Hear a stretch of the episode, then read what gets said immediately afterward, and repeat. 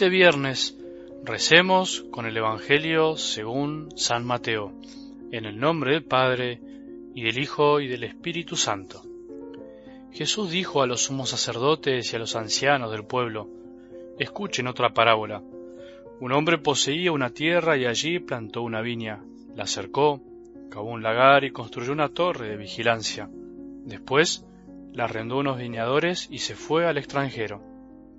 Cuando llegó el tiempo de la vendimia, envió a sus servidores para percibir los frutos, pero los viñadores se apoderaron de ellos y a uno lo golpearon, a otro lo mataron y al tercero lo apedrearon. El propietario volvió a enviar otros servidores en mayor número que los primeros, pero los trataron de la misma manera. Finalmente les envió a su propio hijo pensando, respetarán a mi hijo.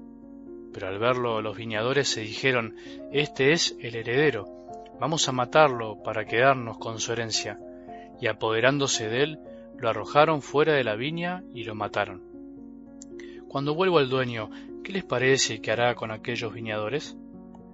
Le respondieron, acabará con esos miserables y arrendará la viña a otros, que le entregarán el fruto a su debido tiempo. Jesús agregó, ¿no han leído nunca en las Escrituras la piedra que los constructores rechazaron ha llegado a ser la piedra angular? Esta es la obra del Señor, admirable a nuestros ojos. Por eso les digo que el reino de Dios les será quitado a ustedes para ser entregado a un pueblo que le hará producir sus frutos. Los sumos sacerdotes y los fariseos, al oír estas parábolas, comprendieron que se refería a ellos. Entonces buscaron el modo de detenerlo, pero temían a la multitud que lo consideraba un profeta. Palabra del Señor.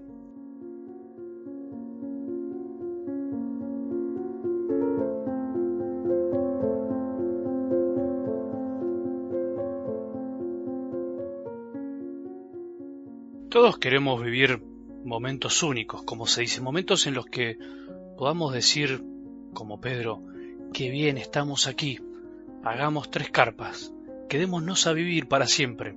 Es lógico, es el gran deseo de felicidad y de paz, y de deseo de paz, que llevamos en nuestro ADN espiritual y humano, que nos impulsa a desear siempre el estar bien.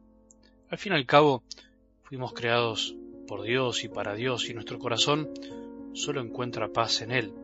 Es por eso que cuando vivimos una transfiguración en nuestra vida, recordá, acordate de la buena memoria, cuando vivimos un momento espiritual fuerte, un instante de amor en donde parece que el cielo baja a la tierra, lo que deseamos es eternizarlo, queremos que dure para siempre.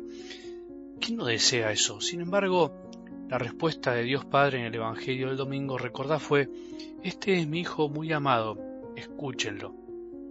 Dios no nos miente, acordate, jamás.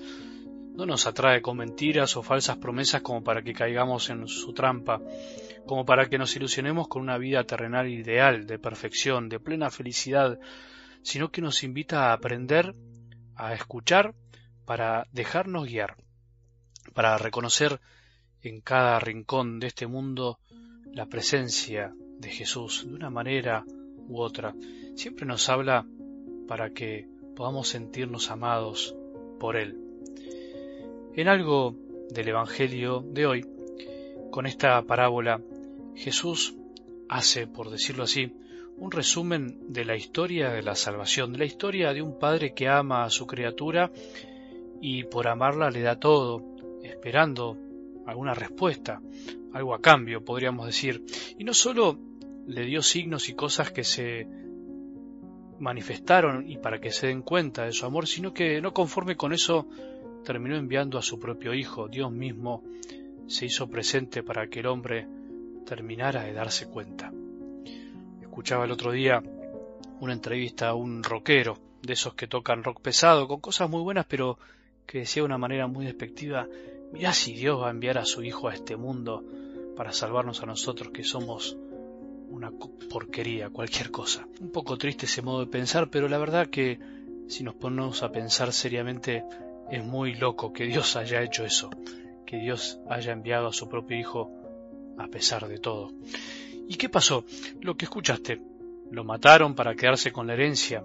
Eso es lo que celebraremos en la Pascua con su muerte y resurrección. El hombre se adueñó o quiso adueñarse de lo que es de Dios. Ese es nuestro mayor pecado. Es el peor pecado que atraviesa toda la historia, la historia grande del mundo y la historia chiquita de cada uno de nosotros. Dios Padre que nos busca y nosotros que no respetamos sus signos y enviados, los de cada día, sino que tantas veces los echamos de nuestra vida, los apedreamos para seguir en la nuestra, para hacer lo que queremos. Esta historia se repite una y otra vez cuando no dejamos entrar a Jesús a recoger los frutos que le corresponden. Por otro lado, tenemos que tomar conciencia que nosotros estamos viviendo la mejor parte de la historia de la humanidad. No nos podemos quejar. Si nos quejamos quiere decir que todavía no entendimos. Muchos quisieron estar y vivir lo que nosotros estamos viviendo.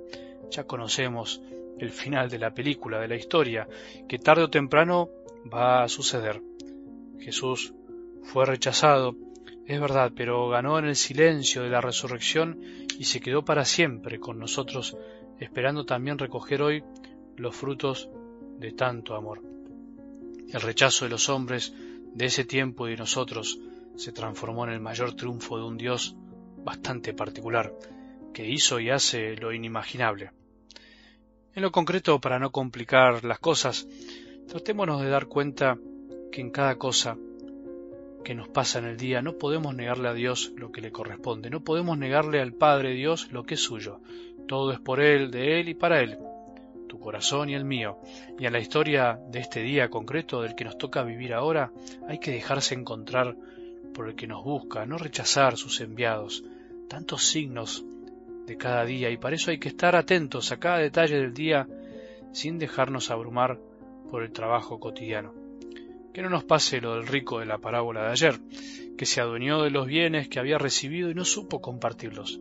Después ya no habrá tiempo, una vez que nos toque partir de este mundo, ya no habrá tiempo.